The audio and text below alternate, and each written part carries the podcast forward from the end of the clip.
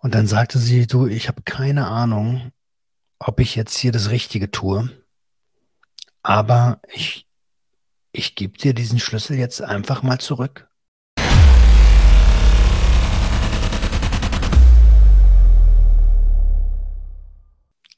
Einen wunderschönen guten Tag und herzlich willkommen zu einer neuen Episode Sucht und Ordnung, dein Podcast für vorurteilsfreie Aufklärung über psychotrope Substanzen, Drogenpolitik und Suchtprävention. Ich freue mich riesig, dass du wieder eingeschaltet hast und wie immer, bevor diese Episode beginnt, möchte ich mich bedanken, denn es gab wieder ein paar fleißige Unterstützer an der Stelle Vielen, vielen lieben Dank und zwar an die liebe Romina.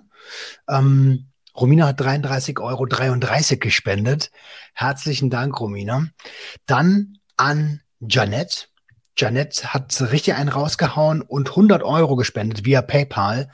Ähm, Janette, vielen, vielen lieben Dank. Ihr beide zusammen habt wahrscheinlich für die neuen Schreibtische, von der ich letzte Woche gesprochen habe, von denen ich letzte Woche gesprochen habe, ähm, schon mal einen passenden Schreibtischstuhl auch äh, beigesteuert. Also vielen, vielen lieben Dank. Und der liebe Sven hat auch eine Spende via PayPal getätigt, allerdings monatlich mit 5 Euro.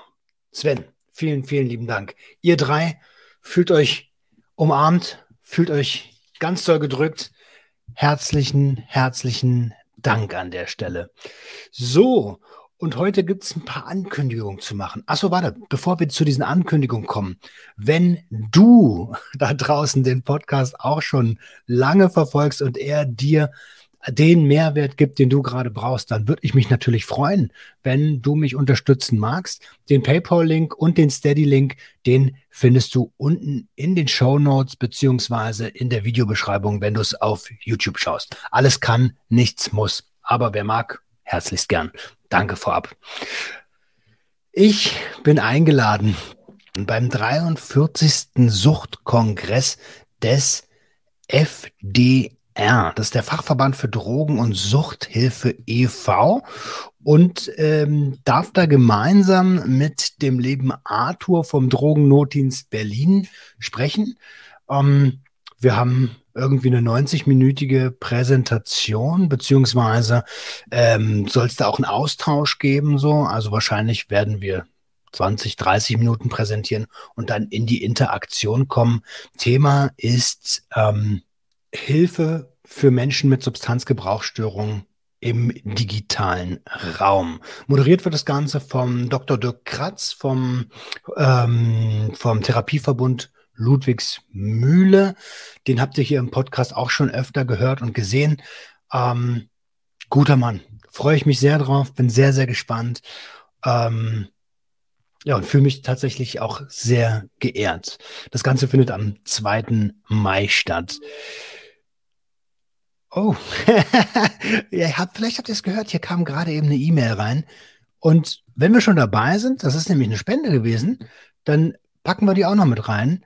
Ähm, der liebe Christian, liebe Christian hat via PayPal 5 Euro gespendet, just in diesem Augenblick. Christian, vielen lieben Dank, sonst wärst du erst in der nächsten Woche dran gewesen. Danke, danke, danke, danke, danke, danke, danke. Ähm, wo war ich stehen geblieben? Ach so, ich bin ja gerade dabei, ähm, zu mir selbst zu finden. Das ist ja meine Mission 2022, Selbstwert, Selbstliebe und zwar echte Selbstliebe und nicht nach draußen gespielt und nach innen nicht gefühlt. Ähm, und da bin ich auf einem ganz guten Weg. Darum geht es heute auch in der Episode. Aber bevor es ähm, dahin geht, möchte ich noch mal kurz auf das Unternehmen Sucht und Ordnung zu sprechen kommen. Denn auch hier verschlanke ich das ganze Ding ein bisschen. Also ich war ja äh, so halb regelmäßig auf Twitch zu sehen und ähm, habe äh, auf YouTube das ein oder andere Video gemacht mit den Challenges und so.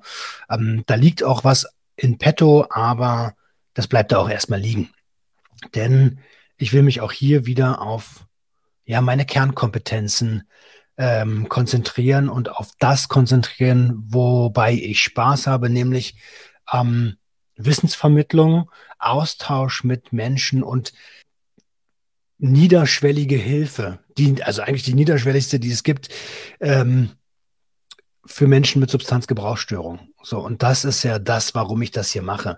Niemand von uns ist allein so. Und wenn ich das schaffe, dann schaffst du das auch so. Und das ist so das, da will ich gerade mal wieder hinkommen. Scheiß mal auf dieses ganze Influencer-Game so. Habe ich gerade keine Lust drauf und deswegen kommt das auch nicht. Wenn ihr äh, wenn ihr da drauf wartet, dann äh, es wird wieder kommen, aber erst wenn ich von Sucht und Ordnung wirklich leben kann und wenn es dafür auch Manpower gibt. Ja, ähm, oder sobald, nicht wenn, sobald. Nächste kleine Sache. Du hast die Möglichkeit, für Sucht und Ordnung beim Deutschen Podcastpreis abzustimmen. Check mal jetzt direkt die Videobeschreibung oder halt die Show Notes, je nachdem, wo du die Episode dir gerade gönnst. Und der erste Link, das ist der zum Abstimmen für mich, für den Deutschen Podcastpreis. Ähm, dauert fünf Sekunden, zehn Sekunden. Das einmal raufklicken, scrollen, Stimme abgeben, fertig. Würde ich mich riesig darüber freuen. Ich habe ja vor zwei Wochen, glaube ich, gesagt, ähm, wir haben auf Insta äh, 4000 Follower und 45.000 Leute, die den Podcast im Monat hören. Also ja, so 4.000, 5.000 Stimmen finde ich irgendwie realistisch. Also da wäre ich wirklich dankbar. Also geh da jetzt direkt drauf auf den Link, klick, scroll, klick, fertig. Hast du mir sehr geholfen. Und weil wir gerade bei organisatorischen Dingern sind, Ende des Monats April wird ein zweites Kit erscheinen. Ihr kennt ja das Abstinenz-Starter-Kit. Ähm, das habe ich ja auch schon hinlänglich erwähnt. Das ist dieses hier. Ähm, das ist jetzt ziemlich genau ein Jahr alt und dieses Jahr kommt ein zweites Kit und zwar das Safer Use Starter Kit. Ich habe diesmal ehrlich gesagt gar nicht so viel Akquise betreiben können aufgrund von Alltag halt, weil ich ja extrem an allen Fronten gearbeitet habe gerade. Aber wir haben uns was richtig Cooles ausgedacht ähm, in Zusammenarbeit mit Schneeröhrchen und mit Dr. Ogen äh, wird es geben ähm, soll ich den Inhalt der Box schon leaken? Nein. Das mache ich als, mache ich das als Unboxing? Ach, scheiß drauf, komm, ich lieg das Ding jetzt. Ähm, Inhalt der Box wird sein ein Glasziehröhrchen mit abgerundeten Ecken, damit du dir nicht die Nasenschleimhäute verletzt, eine Edelstahlkarte ähm, zum Zerkleinern von kristallinen Substanzen, ähm, dann wird Inhalt sein, ich muss hier so ein bisschen auf mein Whiteboard gucken, sorry dafür, ein Armband, wie es aus dem, ähm, aus dem Abstinenzstarter-Kit kennt mit Denk an dein Warum oder in diesem Fall wird dort Safety First draufstehen. Dann gibt es, ähm, ich glaube, fünf Kondome sind drin, weil Safer Use auch gleich Safer Fuck. Ähm, eine Tropferflasche, 10 Milliliter wird drin sein. Ähm, das E-Book, also wieder, natürlich wird es wieder ein E-Book geben. Diesmal ist das E-Book geschrieben von Dr. Ogen himself, also wirklich 1A Inhalt in diesem E-Book. Aktivkohlefilter werden drin sein, ähm, fünf bis zehn Stück, da bin ich noch nicht ganz sicher. Und ein Grinder, ein Sucht- und Ordnung-Grinder, den ich hier gerade nicht zur Hand habe, ähm, zum Homogenisieren von Cannabis oder von anderen Kräutern. Ja, Safer Use Starter Kit. Also Ende des Monats dürft ihr euch darauf freuen. Wenn das da ist, dann halte ich es natürlich auch freudestrahlend in die Kamera. Dann ist das mein zweites großes Produkt, was der Gesellschaft wirklich, wirklich hilft, eine Konsumkompetenz aufzubauen. Und da bin ich mega, mega stolz drauf und sehr, sehr dankbar. So, Alter, jetzt habe ich aber ganz schön lange schon gequatscht, bevor diese Episode losgeht, nämlich ganze zehn Minuten. Deswegen geht's jetzt rüber zur Episode. Und bevor die Episode losgeht, denkt dran, du bist ein Geschenk für die Welt. So, ihr Lieben, ihr seht es, ich bin allein heute, denn ihr habt es wahrscheinlich schon am Titel der Episode gelesen. Ich möchte heute ein bisschen darüber sprechen, ob mein Entwicklungstrauma verarbeitet ist oder zumindest zu einem großen Teil verarbeitet ist. Denn ähm, ich habe es bei den Junkies aus dem Web schon erzählt. Ich hatte letztens mit meiner Mutter ein Gespräch und um dort ähm, nochmal auszuholen für die Leute, die neu im Podcast sind oder die Story ähm, von mir noch nicht so richtig äh, mitbekommen haben. Ähm, meine Mom und ich hatten in meiner Kindheit und meiner Jugend sehr, sehr viel Streit miteinander. Ähm, der Lebensgefährte, den habe ich äh, nie anerkannt. Ähm, ja, bin so ein notorischer nicht nach Hause komme gewesen und habe auch äh, aufgrund mit aufgrund dessen, das ist jetzt nicht der einzige Grund, aber mit aufgrund dessen die Flucht in den problematischen Substanzgebrauch ähm, angetreten. Also äh, am Ende sind 21 Jahre echt gefährlicher Konsum draus geworden. Ähm, zum Glück ist das Kapitel hinter mir und nachdem ich ja die Therapie gemacht hatte, habe ich euch ja mitgenommen, dass ich ähm, eine Psychotherapie, eine weiterführende mache, aktuell auch noch. Ne? Also neben dem Gewerbe auf die Spur kriegen und den ganzen Interviews und ähm, ähm, dem, was ich halt so mache, äh, noch die Arbeit an meiner Psyche und verstehen, warum ich so ticke, wie ich ticke. Das ist mir sehr, sehr, sehr, sehr wichtig. Und seitdem ich das mache, bin ich auch ruhiger geworden. Um, ähm, diagnostiziert ist ja ein Entwicklungstrauma und ähm, der Zugang zu meiner Mom emotional hat sich die letzten Jahre schon deutlich verbessert. Ähm, da gibt's ja, da gab's immer so, ich sehe das immer als Dreieck. Ähm, meine Mutter, ich und ihr Lebensgefährte. Und ich habe das Ganze immer als Dreieck gesehen, ähm, weil ich ja damit auch aufgewachsen bin, seit ich sechs bin äh, oder war. ähm, und das war für mich immer so eine Gesamtkonstellation. Jetzt habe ich äh, ja in dieser in diesem Jahr und in der Therapie sehr sehr viel über mich selbst gelernt und über meine Emotionen gelernt und über meine mh, hm, Verhaltensmuster, gerade wenn es sehr stressig ist oder wenn ich mich angegangen fühle, habe auch mh, hm, anerkannt oder fühle das mittlerweile, dass ich durch den Lebensgefährten teilweise echt auch, ähm, ja, äh, ich weiß nicht, ob ich das Wort sagen kann, aber das ist das, was ich fühle, ne? Ähm, körperlich und auch mental misshandelt wurde, so. Also ein Beispiel, was ich immer gerne nehme, ist äh, so eine Badewanne mit kochend heißem Wasser, wo ich, wo ich dann rein musste als Kind, so. Ähm, und äh, wenn ich, wenn es mir zu heiß war, hat er mich halt da trotzdem so reingesetzt, so oder äh, keine Ahnung, Schwimmen beigebracht, indem er mich ins Wasser äh, geschmissen hat und so eine Sachen. Ähm, ja, und aufgrund dieser ganzen Konstellation und dass ich immer dachte, ich muss meine Mutter vor diesen Menschen beschützen, weil mein Opa mir das auch in meiner Kindheit beigebracht hat, du bist der Mann im Haus, du hast auf deine Mutter aufzupassen. Ähm, an der Stelle sei vielleicht nochmal wirklich für die Neuen erwähnt, dass ich, äh, dass meine Mutter alleinerziehend war, ähm, bis dann halt dieser Lebensgefährtin unser Leben gekommen ist und wahrscheinlich ihr Leben am Anfang auch bereichert hat. Ähm, ja, und erst als ich dann tatsächlich irgendwie mal ausgezogen bin mit 18, ist unser Verhältnis so ein kleines bisschen besser geworden. Nichtsdestotrotz war es immer so, wenn wir uns unterhalten haben, dann hat es zehn Minuten oder eine halbe Stunde gedauert, bis wir angefangen haben zu streiten.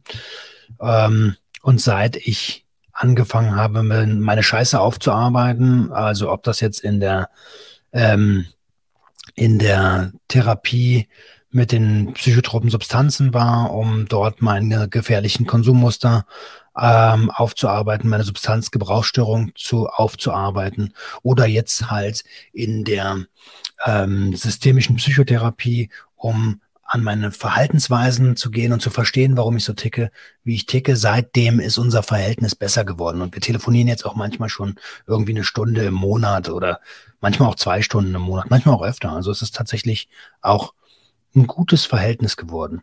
Hm. Was aber immer noch da war, ist, wie sage ich das, ähm, der kleine Roman in mir, das Schattenkind, das ähm, sehr, sehr wütend auf seine Mutter war und ähm, ja, quasi eine Entschuldigung erwartet hat dafür, dass sein Leben so scheiße ist. Ähm, und das ist, also vielleicht, wenn man das hört, denkt man so, uff, das geht ja gar nicht, aber das ist halt so der, der Anteil des des wütenden Kindes in mir, dass das immer erwartet hat. Ähm, und ja, damit ging es mir halt auch jahrelang nicht gut. So. Und ich habe immer auch äh, quasi erwartet, dass sie irgendwann mal checkt, was für ein was für ein Mensch ihr Lebensgefährte ist und meine Genugtuung als Schattenkind, als, als das Kind in mir, nicht als, als, als der erwachsene Roman, sondern als das Kind in mir, ähm, war auch da, dass sie das irgendwann mal erkennt und den in die Wüste schießt. Ne? Ähm, und das ist halt irgendwie jahrelang nicht eingetroffen, natürlich nicht. Und das hat mich noch wütender gemacht. Und ähm, auch die Art und Weise, wie dieser Mensch mit mir als Kind umgegangen ist, ähm, und dann immer zu sehen, dass meine Mutter, die ich ja eigentlich beschützen sollte, ähm, jedenfalls laut Ansicht meines alkoholkranken und narzisstischen ähm, Großvaters, der mittlerweile auch aufgrund der Alkoholerkrankung gestorben ist, schon so vor ein paar Jahren, äh, hat es halt wehgetan, dass, dass, dass das nicht eingetroffen ist, dass die halt immer noch zusammenleben. Auch, also auch wenn ich nicht weiß, wie glücklich das ist. Ne? Ähm, ja, und da hatte ich halt immer diese Erwartungshaltung, die natürlich nicht eingetroffen ist.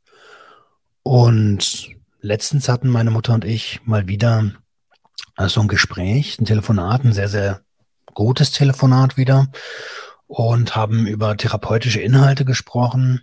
Und da meinte ich äh, zu ihr, du, wie sieht's denn aus? Wollen wir mal eine Doppelstunde bei meinem Therapeuten machen, um mal die ganze alte Scheiße auf den Tisch zu packen. Ähm, völlig äh, ohne Vorwürfe und damit mal aufräumen. Und äh, das äh, fand sie gut, ähm, hat auch zugestimmt. Der Termin ist allerdings noch, also das ist, hat noch nicht stattgefunden. Und dann haben wir nochmal telefoniert, irgendwie eine Woche später. Ähm, und dann kamen so ein paar Themen auf den Tisch, weil auch in ihr hat's gearbeitet und ähm, sie hat mich dann gefragt, ähm, ob ich, ob sie mich vernachlässigt hat in meiner Kindheit. Und da war ich so, ja, Mom, was soll ich jetzt sagen? So, ich kann dich nicht anlügen, weil um dir ein besseres Gefühl zu vermitteln. So, ja, ich habe mich als Kind und als Jugendlicher vernachlässigt gefühlt. Ohne, ohne als Vorwurf das zu formulieren. Ne? Nicht du hast mich vernachlässigt, sondern ich habe mich vernachlässigt gefühlt. Ähm, und dann haben wir mal so ein bisschen, sind wir ins Reden gekommen. Ähm, ich hatte gar nicht mehr so richtig auf dem Schirm, wie viel Weiterbildungsmaßnahmen sie damals gemacht hat, um Geld zu verdienen, weil der Lebensgefährte nicht nur ein Idiot ist, sondern auch echte finanzielle äh, Defizite mitgebracht hat, neben den emotionalen Defiziten. Ähm, ihr hört schon, ich bin immer noch nicht ganz grün. Ich werde auch nie grün mit dem werden. Ähm, und versucht hat, uns über Wasser zu halten. So. Nicht, dass der nicht gearbeitet hat, ne? aber ähm, die konnten halt beide auch nicht mit Geld umgehen, was dazu führte, dass, ähm, naja, so Klassenfahrten oder Wandertage oder sowas äh, oder Sportaktivitäten im Verein nicht immer gezahlt werden konnten und ich dann so, also zum Beispiel beim Fußballverein austreten musste, weil ähm, ja meine Family das nicht bezahlt hat. So. Äh, und in, in dem Telefonat, um nochmal kurz auf das Telefonat zurückzukommen, sage ich so, du, das ist so ein Ding, das, na klar, habe ich mich da vernachlässigt gefühlt. Oder ihr wart, äh, also gerade du warst den ganzen Tag arbeiten und hast mich halt mit, mit dem, mit deinem Lebensgefährten da alleine gelassen, äh, obwohl du die, das zwischenmenschliche Verhältnis zwischen uns kanntest. So. Ähm, und obwohl du wusstest, dass ich als Sechsjähriger den Krieg mit einem erwachsenen Mann in Anführungsstrichen angefangen habe und er äh, auf, äh, in so einer emotionalen Entwicklung war, dass er den Krieg geführt hat mit diesem Jungen. So. Ähm, und da ist sie so ein bisschen ins Denken gekommen und hat mir es auch, also auch erklärt mit der finanziellen Situation. Das wusste ich nicht so richtig. Und ich meinte dann sowas wie, ja, ich will ja nicht sagen, dass ihr nicht mit Geld umgehen könnt oder konntet. Und ähm, sie meinte dann so, ja, doch, doch, das kannst du ruhig sagen. Es ist ja so, wir, wir, wir konnten wir nicht. Äh, um, jetzt arbeitet es gerade ein bisschen in mir, deswegen komme ich ins Stocken. Mhm. Ja, und dann haben wir wirklich gut miteinander gesprochen. Ich habe ihr so die Sachen erzählt, in die, wo ich mir wirklich vernachlässigt vorkam, dass wir alle zwei Jahre umgezogen sind, dass sie mit mir überhaupt ins Umland gezogen sind und ähm, wie sehr mich das Ganze doch belastet hat. Hab ihr denn mal erklärt, dass das, also dass ich mich zu Hause nicht wohlgefühlt habe und deswegen immer von zu Hause ferngeblieben bin. Und auch das ein großer Anteil ist, warum ich so konsumiert habe, wie ich konsumiert habe. Ähm, dass das eigentlich alles so ein Riesenschrei nach Aufmerksamkeit und Hilfe war. So. Ähm, ja.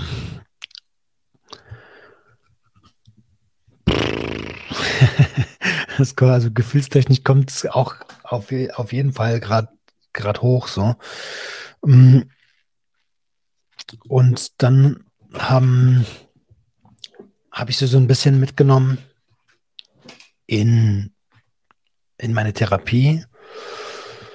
Um, und ihr gesagt, du, weißt du, Mama, mein Therapeut hat mir, hat mir eine Metapher aufgezeichnet, wie, warum ich so bin, wie ich bin. Und zwar meinte er, ähm, dass ich mich quasi als Kind in eine Zelle eingesperrt habe und ihr den Schlüssel gegeben habe. Also ich in der Zelle drin, sie außen, sie hat den Schlüssel, sie ist quasi verantwortlich für mich und dementsprechend auch mein Wohlergehen. Ähm, und die Metapher, als ich das das erste Mal von ihm gehört habe, dachte ich so, boah, Alter, das ist schon überkrass. So, hat mir irgendwie selber leid getan, war traurig und wütend. Äh, und ich habe auch tausend Wege aus dieser Zelle rausgesucht, ob das mit Konsum war, ob das gegen Wände rennen war. Also alle möglichen, alle möglichen Wege habe ich versucht, ob das mit Überkompensieren von Arbeit war oder auch von Essen. Ähm, ja, um mich gut zu fühlen, halt extern so. Und das habe ich ihr halt erzählt, ne? Und dann ist, dann ist was Magisches passiert. Ähm, also erstmal waren wir sehr verbunden durch diese, es gab in diesem Gespräch keine Schutzmauern mehr. So. Ähm, und dann sagte sie, du, ich habe keine Ahnung, ob ich jetzt hier das Richtige tue, aber ich, ich gebe dir diesen Schlüssel jetzt einfach mal zurück. Ich gebe dir den jetzt einfach mal zurück und will dir dazu noch sagen, das ist dein Leben. Du hast keine Verantwortung für mich. Du bist einzigst und allein für dein Leben verantwortlich und ich habe dich lieb. So wie du bist. Hm. Und in dem Moment habe ich mal wieder so eine, eine Verbundenheit zu meiner Mama gefühlt. Wie, da war das kurz wie vor 30 Jahren. Da war so eine wirkliche tiefe Verbundenheit, liebevolle Verbundenheit zwischen Kind und Mutter die war greifbar in der Luft, obwohl wir telefoniert haben. So.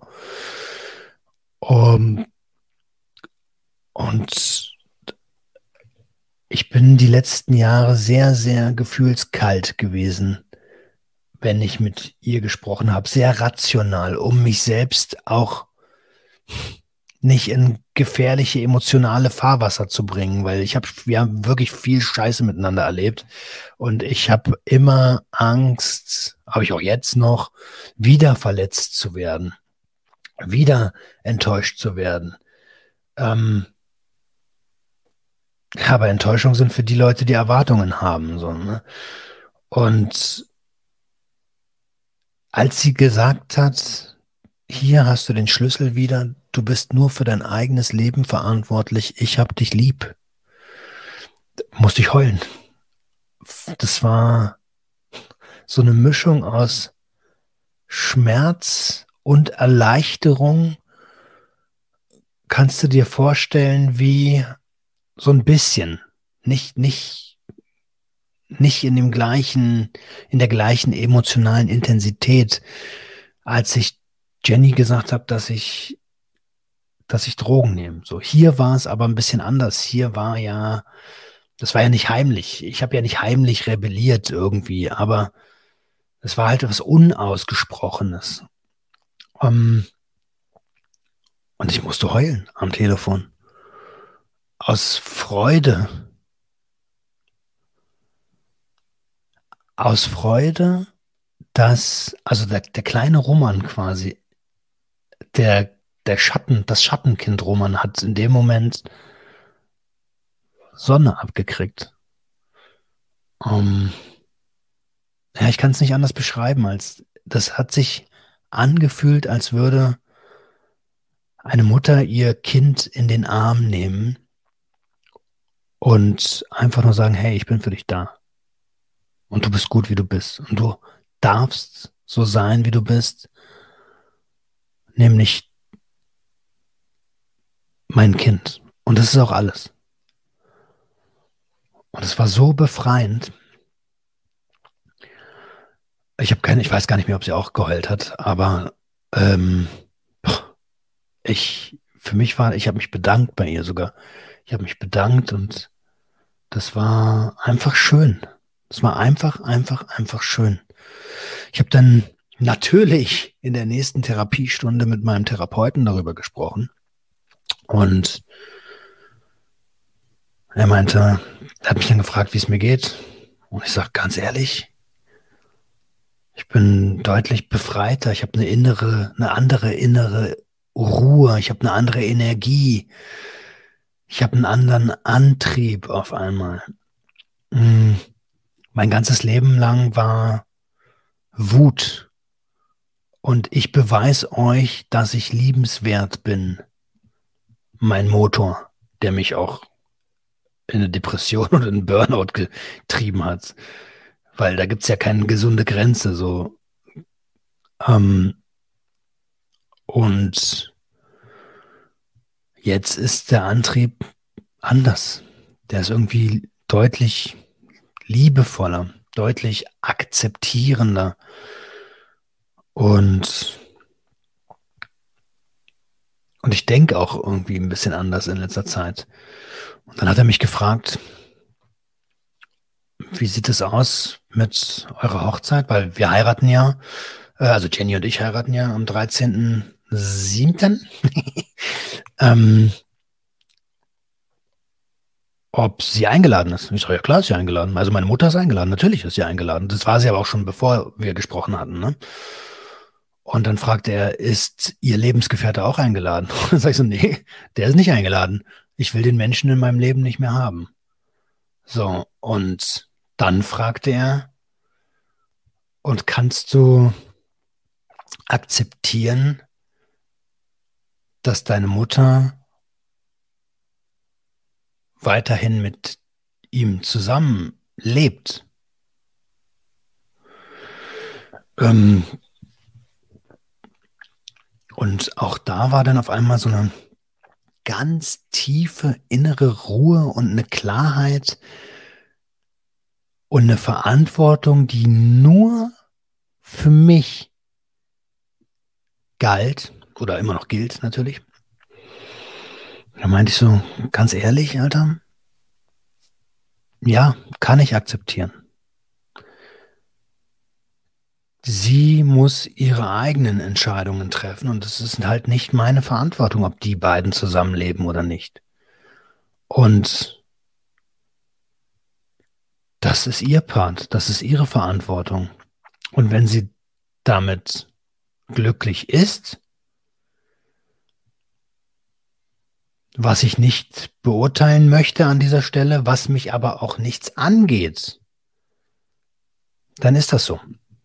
Das wird an dem Verhältnis zwischen ihr und mir nichts ändern. Das Einzige, was halt als Regel ist, ist, ich will den Typen nicht sehen. So, dafür hat er mich einfach früher zu schlecht behandelt. Und, ähm, und ich habe noch lange nicht alles aus, auf den Tisch gepackt, so, ne? aber also ich will diesen Menschen einfach nicht mehr sehen. Und das kann, damit kann sie auch leben. Und dieses Dreieck, von dem ich vorhin gesprochen habe, also meine Mutter, ihr Lebensgefährte und ich, das ist eigentlich gar kein Dreieck. Das sind zwei verschiedene Winkel. Das ist nicht ein Dreieck, das sind zwei verschiedene Winkel, nämlich die Beziehung zwischen mir und meiner Mutter und die Beziehung zwischen meiner Mutter und ihrem Lebensgefährten. Was anderes gibt es ja gar nicht. Und das war mir halt mein Leben lang nicht klar. Also jedenfalls die letzten 30 Jahre nicht klar. Und das habe ich mir auch nicht erlaubt. Ähm und ja, da meinte mein Therapeut zu mir, dass, dass es ziemlich erwachsen klingt. So. Und das, obwohl, obwohl ähm, er mir so viel angetan hat. Ähm, und da meinte ich so, und das, das äh, schäme ich mich auch nicht dafür, das zu sagen. Ich habe früher habe ich immer gedacht, ich würde ihm irgendwann mal auf die Fresse hauen oder ich habe auch am Mord gedacht. Ähm, ich habe an vieles gedacht, um ihm weh zu tun. Um ihm auch nur annähernd das anzutun, was er mir angetan hat. Aber das Leben hat, also nennen wir es mal Karma. Ich glaube ja so ein bisschen an Karma. Das Karma hat ihn viel, viel, viel, viel härter gefickt, als ich das mit nonverbaler Gewalt hätte tun können oder auch mit, mit verbaler Gewalt. Das ist viel krasser, als ich es hätte tun können. So. Und das ist mir Genugtuung genug. Sagt man das so? Genugtuung genug. Und damit habe ich auch meinen Frieden jetzt gemacht. So, so hey, es ist okay. Ich bin für mich verantwortlich. Und zu 50 Prozent für die Beziehung mit meiner Frau. Und that's it. Und wenn ich diese Energie, die, die ich jetzt neu habe, äh, in mich selbst und in meinen Selbstwert und in meine Selbstfürsorge stecken kann, so, Alter, was ist da möglich? Ja, da ist so ein richtiger Knoten geplatzt. Da ist ein richtig fetter Knoten geplatzt. Und ich gehe mit einer anderen Leichtigkeit ins Leben und kann jetzt auch wieder mehr mich darauf konzentrieren, euch zu helfen, so mit dem Podcast, ähm, aber auch mit den ganzen Menschen, die mir schreiben. Ne? Also es ja, gibt ja noch andere Arten der Kommunikation, in denen ich Menschen helfe. Ähm, und dafür bin ich extrem dankbar. Für dieses Learning, für diese Erkenntnis. Und ich habe das Gefühl, dass dieses Jahr ein sehr, sehr geiles Jahr wird. Selbstliebe technisch und auch aufräumen mit meinen mit meiner Vergangenheit technisch. Ich habe die letzten zwei Jahre ja oft irgendwie auch negativen Content gebracht, weil ich es ja auch gefühlt habe, weil ich ja authentisch bin. So, ihr, ihr habt mich alle so kennengelernt so. Und manchmal ging es mir halt echt scheiße. Und es wird auch noch Phasen geben, in denen es mir scheiße gibt, äh, geht. Aber ich, ich habe irgendwie gerade den Eindruck, dass ich mich so tief emotional nicht mehr im Elend suhlen werde, weil gerade das innerfamiliäre Verhältnis deutlich besser geworden ist. So. Und ja, das ist doch das ist genau das, was ich wollte. Genau aus dem Grund habe ich die systemische Therapie gemacht. Genau aus dem Grund. Ich konnte es zwar nie benennen, aber genau aus dem Grund bin ich vor zwei Jahren diese Reise zu mir selbst angetreten und die geht ja auch immer weiter, ne?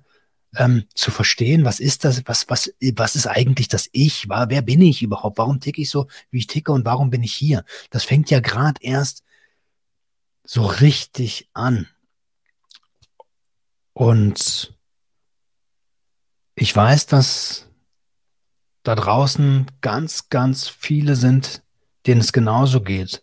Und wenn du dich da gerade angesprochen fühlst, dann hoffe ich inständig, dass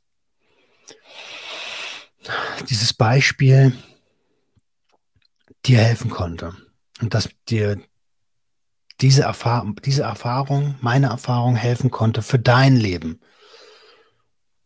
Und ja, wenn das so ist, dann schreib mir gerne an info.suchtundordnung.com oder als Direct Message via Instagram. Ähm, ich freue mich immer, auch die Erfolge der Community mitfeiern zu können. So. Und wenn du Unterstützung dabei brauchst, so dann bei deinen Konsummustern, dann schreib mir. Also ich, also ich kann das nicht oft genug sagen, wenn ich das schaffe, nach 21 Jahren gefährlichen Konsum, so dann kann es eigentlich jeder schaffen. Und wenn es jeder schaffen kann, so, dann kannst auch du das schaffen. Und mit den Worten würde ich gerne die Episode abschließen. Ich bedanke mich von ganzem Herzen für euch, für 45.000 Menschen im Monat, die mir zuhören. So. Ähm, danke. Fühlt euch gedrückt. Wir fangen gerade erst gemeinsam an, Substanzgebrauchsstörungen und Konsumkompetenz im Verständnis der Gesellschaft zu etablieren. Das ist das Ziel, warum wir das hier machen. Niemand ist allein. Ihr Lieben, das soll es gewesen sein. Fühlt euch gedrückt. Denkt dran, du bist ein Geschenk für die Welt und wir hören uns nächste Woche, wenn es wieder heißt. Herzlich willkommen zu einer neuen Episode Sucht und Ordnung. Haut rein. Ciao.